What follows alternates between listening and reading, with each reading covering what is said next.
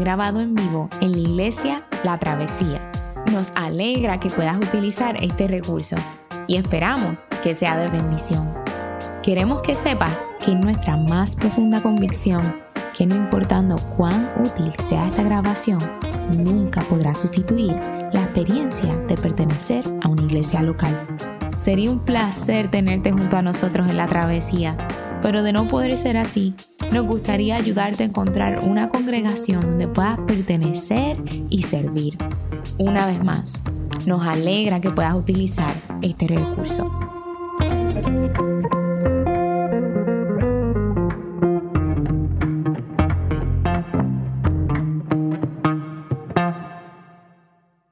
Mi nombre es José Elías, soy director de cuidado congregacional aquí en la Iglesia de la Travesía. Eh, es un gusto estar con ustedes esta mañana. En las pasadas semanas, hoy es la última de las predicaciones de una serie de sermones que hemos tenido sobre la vida del rey David. En las pasadas semanas hemos descubierto a David como uno de los personajes más polifacéticos de toda la Biblia. Eh, la semana que viene comenzamos el tiempo de Adviento que tenemos todos los años y una de las razones por, las que nos motivó como iglesia estudiáramos la vida del rey David es cuánto sentido hace antes de Adviento, porque entender a David nos ayuda a entender el nacimiento de Jesús. Y específicamente este pasaje que vamos a, eh, vamos a estudiar hoy nos ayuda a entender a Jesús como rey, como ese descendiente de este rey David. ¿De qué trata este pasaje? El relato comienza en los versículos 1 al 3 diciendo que una vez que el rey David se hubo establecido en su palacio, el Señor le dio descanso de todos los enemigos que le rodeaban. Entonces el rey le dijo al profeta Natán, ¿cómo puedes ver? Yo habito en un palacio de cedro mientras que el arca de Dios se encuentra bajo el toldo de una tienda de campaña. Bien, respondió Natán, haga su majestad lo que su corazón le dicte, pues el Señor está con usted. Así que, ¿qué está pasando aquí? Eh, David finalmente ha llegado a un momento de estabilidad en su reino. Eh, los años anteriores han sido años duros, años difíciles, eh, pero ya todo parece estar mejor. No hay ninguna guerra pendiente con los filisteos. Eh, ya no está huyendo de Saúl, ya no está escondiéndose en cuevas como estuvo por muchos años. Como dice en el verso 1, el Señor le dio descanso de todos los enemigos que les rodeaban.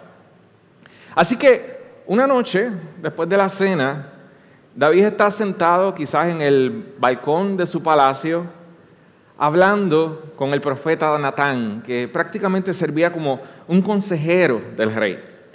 Probablemente están tomando un café o alguna bebida parecida en la época y mirando la ciudad de Jerusalén. El palacio quedaba en un lugar alto. Y David eh, posa sus ojos en el tabernáculo, en esta tienda de campaña que está justo frente al palacio, este lugar donde se ofrece adoración a Dios. Es básicamente una tienda de campaña que ha sido construida hace más de 400 años, durante el tiempo en que el pueblo vagaba en el desierto. Israel está en un tiempo de prosperidad económica ahora con el rey David. Ya no son nómadas vagando por el desierto.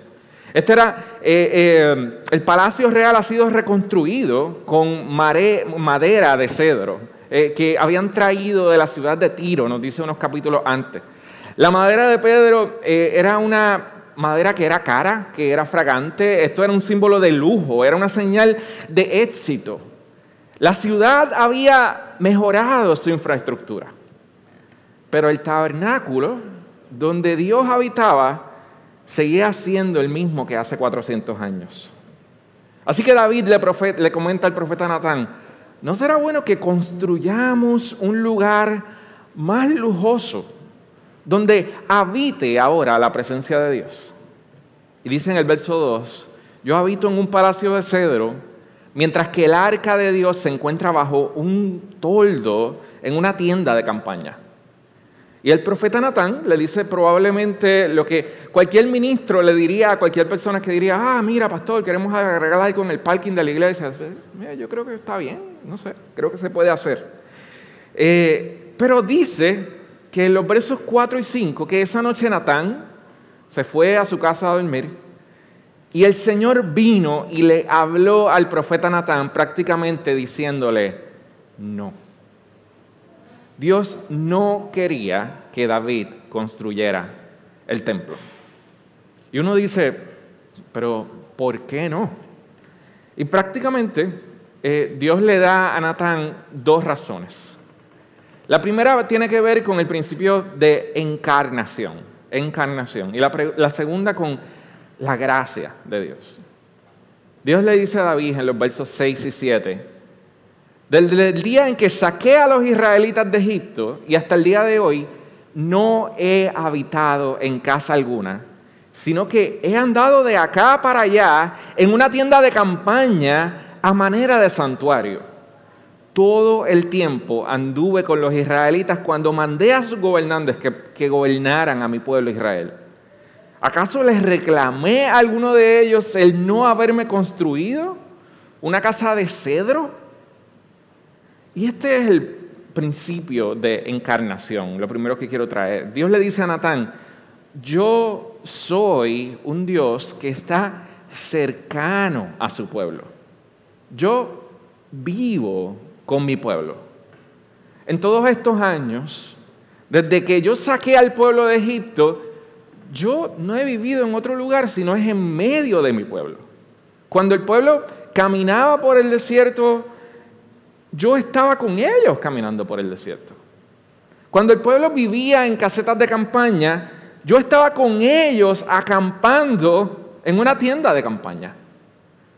Entonces le, preguntó en el, le pregunta en el verso 7, cuando mandé a sus gobernantes a que pastorearan a mi pueblo Israel, ¿acaso les reclamé a alguno de ellos el no haberme construido una casa de cedro?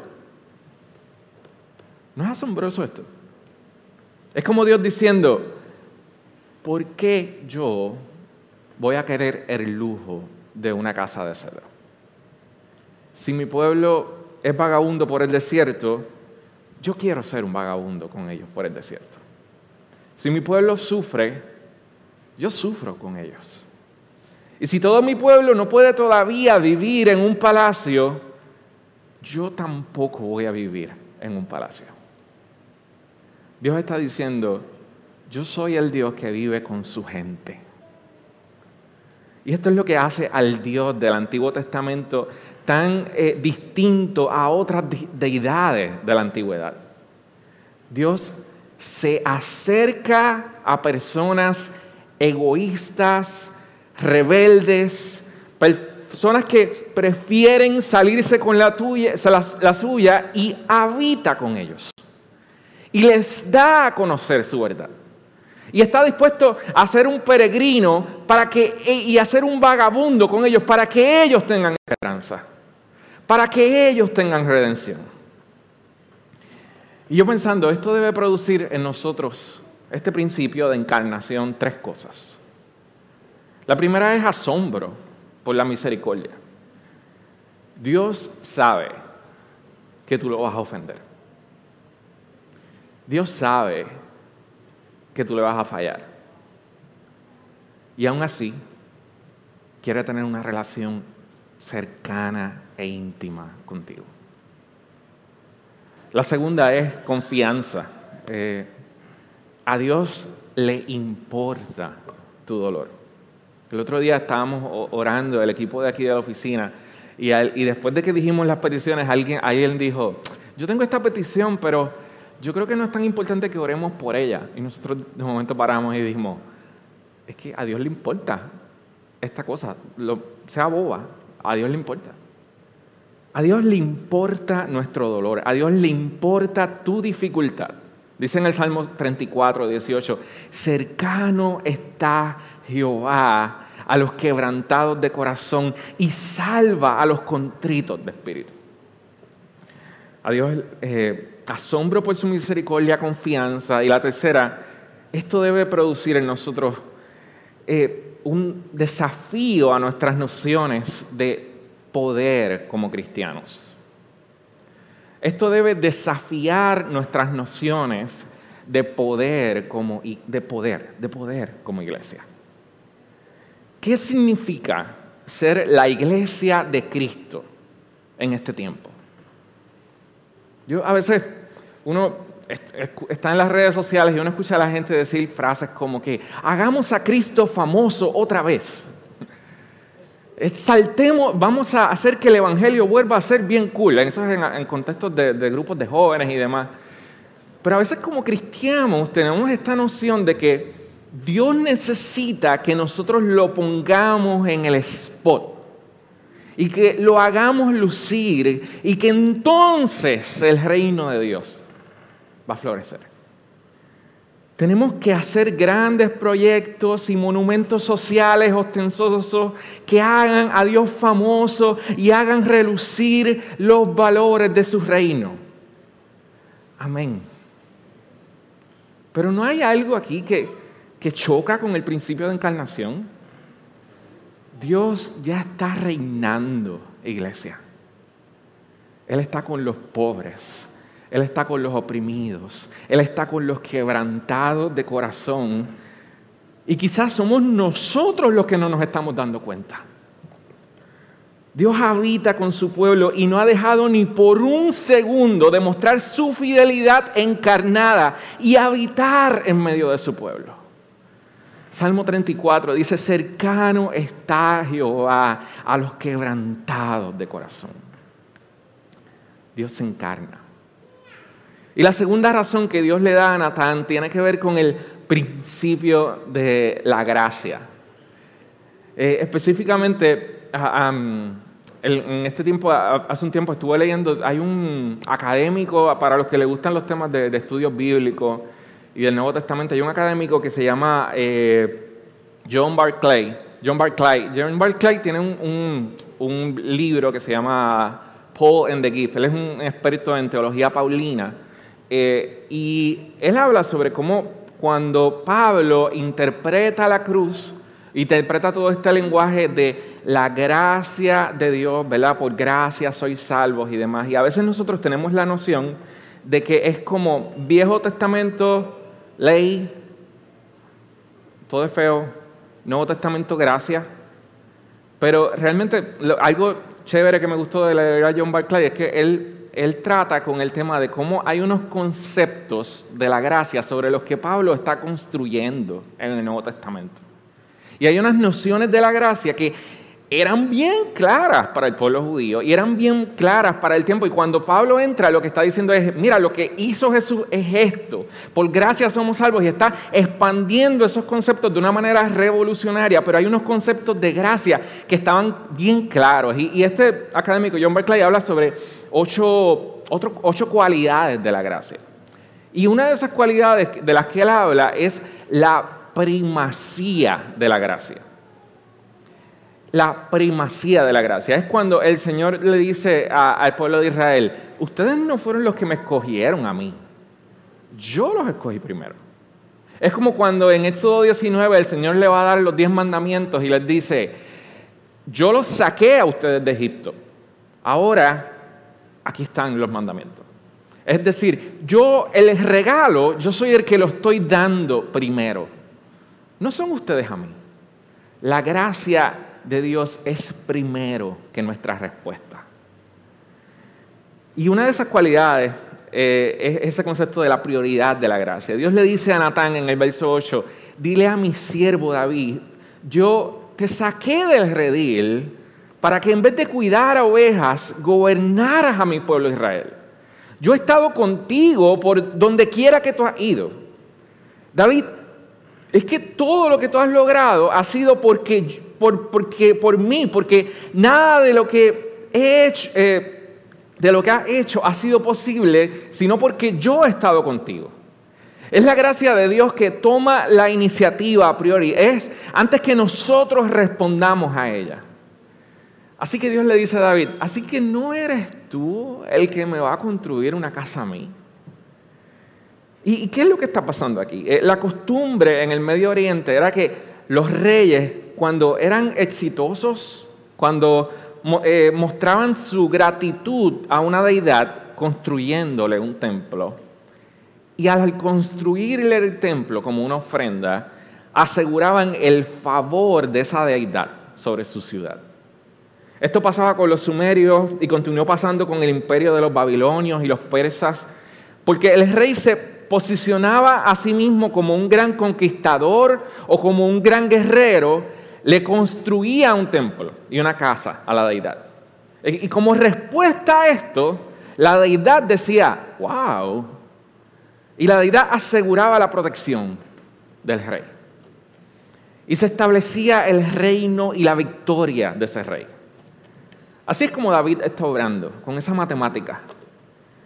Y yo te pregunto, pregunto, ¿no es con esa matemática que a veces obramos al acercarnos a Dios? Porque yo le tengo algo que dar a Dios. Y yo tengo algo por Dios, yo hago algo por Dios. Y le damos nuestra algo a Dios y decimos, Señor, yo te doy esto. Y esperamos que Dios para desde el cielo y para los ángeles y le dicen, mira lo que hizo Menganito, mira lo que hizo. Wow, lo voy a bendecir. Pero David está orando de esta manera, pero Dios le está diciendo, yo no quiero que me conozcas un Dios como un Dios que puedes impresionar con tus victorias, como un Dios que puedes impresionar con un templo de cedro. Yo quiero que tú me conozcas a mí como un Dios de pura gracia. Yo quiero que la manera en que obre en tu reino sea reconociendo que mi fidelidad hacia ti es más que un intercambio de bienes, es más que una transacción soy yo el que te construye una casa a mí. No eres tú quien me construye una casa a mí, David. Dios está separando de todas las demás deidades. Está diciendo, mi bendición no es condicional. Mi fidelidad hacia ti no es una mera respuesta a tu fidelidad. Es gracia, primero va primero que tu fidelidad. Y aquí es que resulta tan confuso para nosotros, porque estamos programados para preguntarnos cuánto es suficiente, cuántas veces debo ir a la iglesia, cuánto dinero tengo que dar.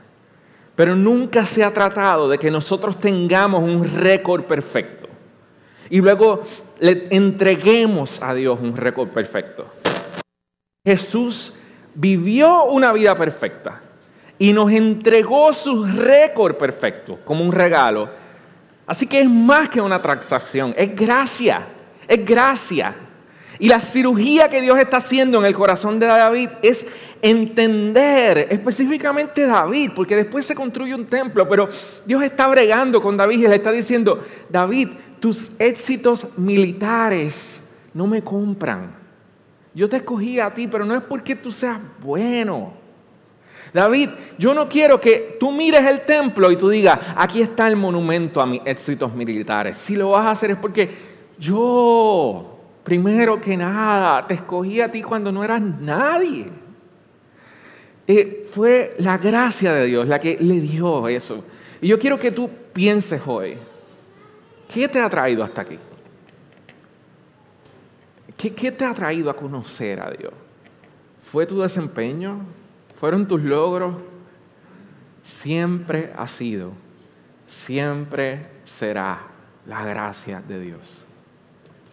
Dios principios, la encarnación y la prioridad de la gracia de Dios. Dios le dice a David en el verso 12, tu casa y tu reino durarán para siempre delante de mí tu trono quedará establecido para siempre. Es decir, yo no quiero que seas tú quien me construya una casa a mí, soy yo el que te va a construir una casa a ti. Y es inevitable leer esto y pensar, pues algo bueno debe haber hecho David para que Dios le diga algo así. Pero lo curioso es que Dios sabe el futuro y Dios sabe que David se va a escrachar de una manera terrible en los próximos capítulos. O sea, esto es antes de la prédica, que, el tema que tomamos la semana pasada cuando Coto predicó. Apenas unos capítulos después, David va a abusar de su poder como rey, acostándose con una mujer casada y convirtiéndose en el autor intelectual del crimen del marido de esta mujer. Y luego va a ser un padre negligente que se va a hacer de la vista larga para disciplinar a Absalón cuando, eh, Amnón cuando abusa de su hermana. Y este es el mismo David que al final de su vida va a pecar contra Dios, censando al pueblo y robándole a Dios la gloria que le pertenece y echándosela sobre sí. Este tipo no merece la gracia de Dios. Este hombre va a traicionar a Dios, este hombre va a apartarse de Dios. Van a haber consecuencias serias para su pecado y Dios lo va a disciplinar.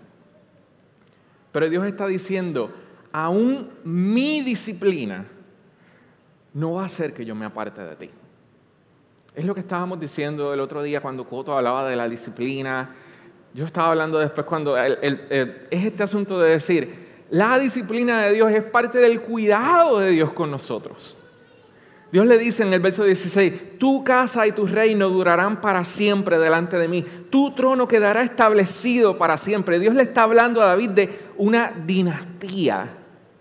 Dios está comprometiendo con los descendientes de David, independientemente de su mérito, independientemente de su pedigrí, a tal grado que ni la muerte, ni el pecado, romperá su compromiso con ellos. En los versos 14 y 15 Dios le dice que algunos de sus descendientes, como Salomón que sabemos, va a construir una casa. Y algunos de sus descendientes Dios le dice van a hacer lo malo. Pero a pesar de su pecado, dice en el verso 15, yo no le negaré mi amor. Es decir, mi compromiso con tus descendientes no los van a romper la muerte mi compromiso con tus descendientes no lo va a romper el pecado. Mi compromiso con tus descendientes no lo va a romper el tiempo. Tu casa y tu reino durarán para siempre. Entonces, ¿de qué reino está hablando Dios aquí? Y para esto es importante comprender la gran historia de la Biblia. La Biblia comienza con un relato de un paraíso, de un lugar perfecto, creado por Dios. Pero cuando nos rebelamos contra Él, esto crea una disrupción en ese paraíso. Es una, disrupción en nuestra relación con Dios. Cuando aún amando a Dios y queriendo serle fiel, le fallamos. Pero no solo una disrupción en nuestra relación con Dios, es una disrupción en nuestra relación con el medio ambiente. Eh, por eso tenemos huracanes, por eso tenemos terremotos, por eso tenemos virus, por eso tenemos enfermedades. Pero no es solo una relación con Dios y una, disrupción en nuestra relación con Dios y nuestra relación, en nuestra relación con el medio ambiente, sino una disrupción en nuestras relaciones de unos y otros. Por eso Adán y Eva tienen esos problemas, por eso tenemos problemas matrimoniales, por eso tenemos guerras. Y no solamente eso, sino que va a ocurrir una disrupción en nuestra relación con nosotros mismos. Por eso tenemos tanta infelicidad. Por eso tenemos un vacío. Y la historia del pecado es la historia de un paraíso en nuestra relación con Dios que ha sido quebrantado.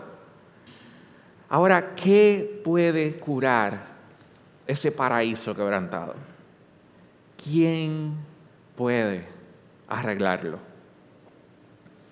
El Salmo 96 dice, alégrense los cielos, regocíjese la tierra, brame el mar y todo lo que él contiene, canten alegres los campos y todo lo que hay en ellos, canten jubilosos todos los árboles del bosque, canten delante del Señor que ya viene, viene ya a gobernar en la tierra. Yo estaba pensando, ¿tú te imaginas? Que cuando el Señor venga a reinar, de momento descubrimos que los árboles cantan.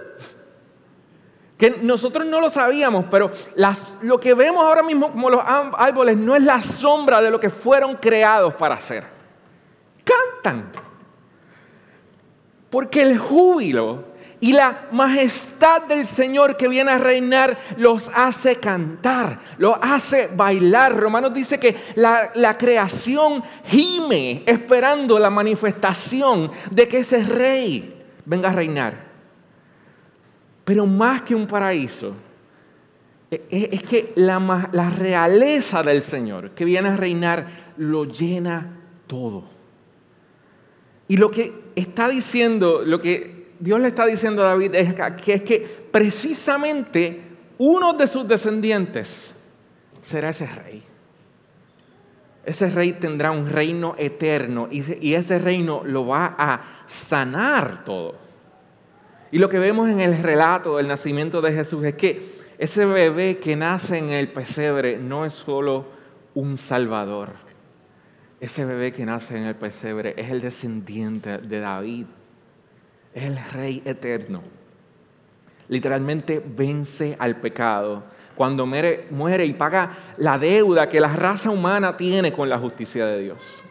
Literalmente triunfa sobre el tiempo. Eh, es un rey, un reino que es eterno.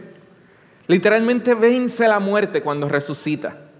Este es el único rey que cumple con el principio de encarnación. Ese Dios que cuando su pueblo acampa en tienda, acampa con ellos. Jesús dice, eh, las zorras no tienen donde dormir, las aves no tienen, no tienen nido. El Hijo del Hombre no tiene un lugar donde recostar su cabeza. Yo habito con mi gente. A mí me gusta mucho eh, un compositor español que se llama eh, Marcos Vidal. Y Marcos Vidal en su poesía tiene una canción que dice, no solo quiso salvarnos, no solo quiso ayudarnos, no solo vino a darnos vida eterna. No, Él, él quiso escuchar nuestras voces. Él, él quiso vivir con nosotros. Él quiso conquistar nuestro corazón. Él quiso lograr, Él quiso tener nuestras vidas. Y además de salvarnos, fue un amigo real. Ese rey se encarna. Ese rey cumple con el principio de la gracia a prioridad. Su gracia siempre va primero que nuestras acciones. Jesús te da a ti un récord perfecto.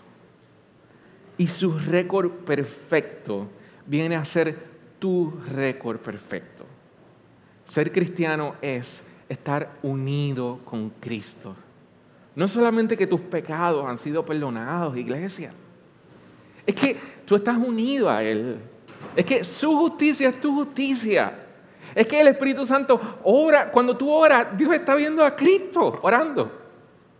Está viendo su fidelidad adjudicada a ti. La gracia de Dios es prioridad por la obra de Cristo.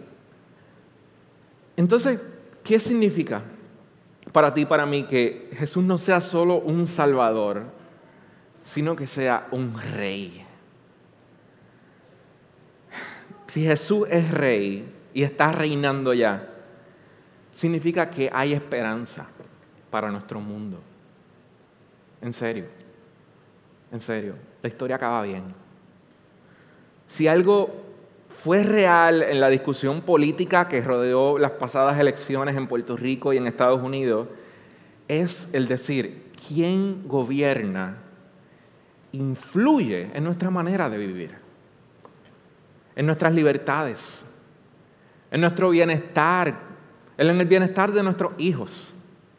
Si Jesús es solo un salvador, entonces el cristianismo es una cosa individual. Pero si Jesús es rey, significa que al Señor le importa nuestro bienestar de manera corporativa. Un día el reino de Dios va a descender al mundo y va a transformarlo todo. Y los árboles van a cantar. Y no van a existir gobiernos corruptos. Ni hambre, ni guerra, ni huracanes, ni terremotos. El Señor viene a reinar si Jesús es rey, significa que tú y yo tenemos dos opciones. O somos sus súbditos, o somos sus siervos, o somos sus enemigos. el reino de Dios, por su naturaleza de reino, nos llama a vivir como sus siervos. Su reino nos invita a una obediencia incondicional. Significa salirnos del trono de nuestras vidas y dejar a Jesús centrarse en el trono de nuestras vidas. Significa decir, yo no hago esto y yo no hago lo otro. Y a veces no hace tanto sentido, pero es que Jesús es mi rey. Es que yo soy obediente a Él. Y, yo vivo constantemente buscando vivir en obediencia a su reino. Si Jesús es rey y está reinando, significa que el Señor siempre cumple sus promesas. Y es digno de nuestra confianza. Al final del capítulo de, de Segunda de Samuel, David habla.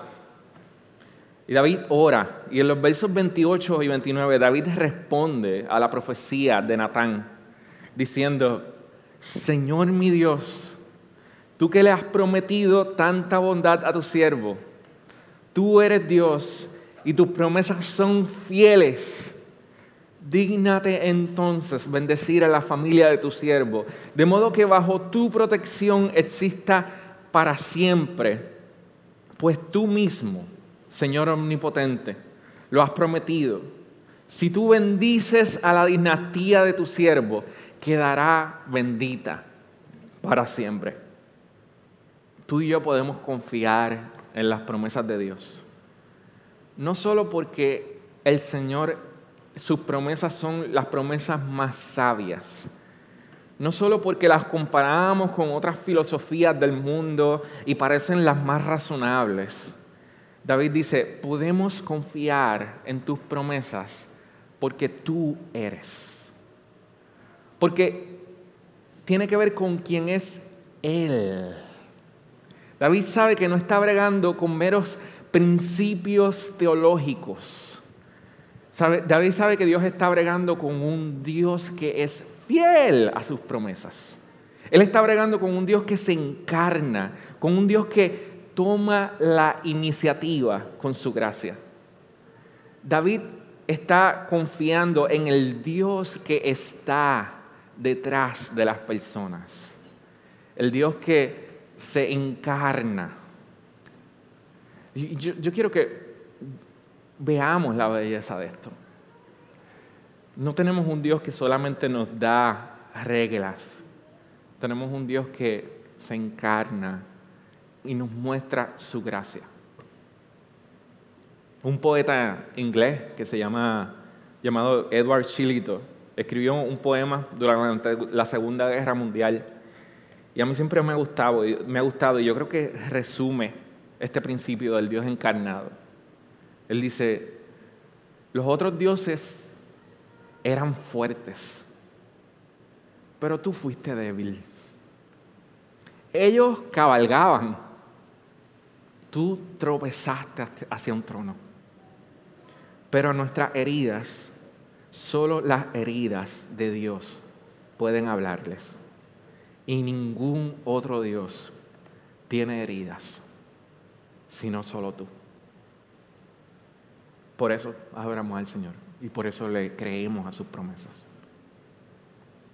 Oramos. Gracias Dios porque te encarnaste. Gracias porque, por tu promesa David, por la manera en que lo disciplina y la manera en que le mostraste tus promesas, Dios. Así el día de hoy estamos atentos a escuchar tu voz, Señor. Antes que nosotros respondamos, tú estás llamándonos, Dios. Jesús, gracias porque reinas. Tú eres el rey, ese rey davídico, Dios. Tú eres rey eterno. Tú eres el rey que va a arreglar todo. Danos esperanza, Dios. Que podamos vivir como tus súbditos, que podamos vivir como tus siervos. En el nombre de Jesús, oramos. Amén.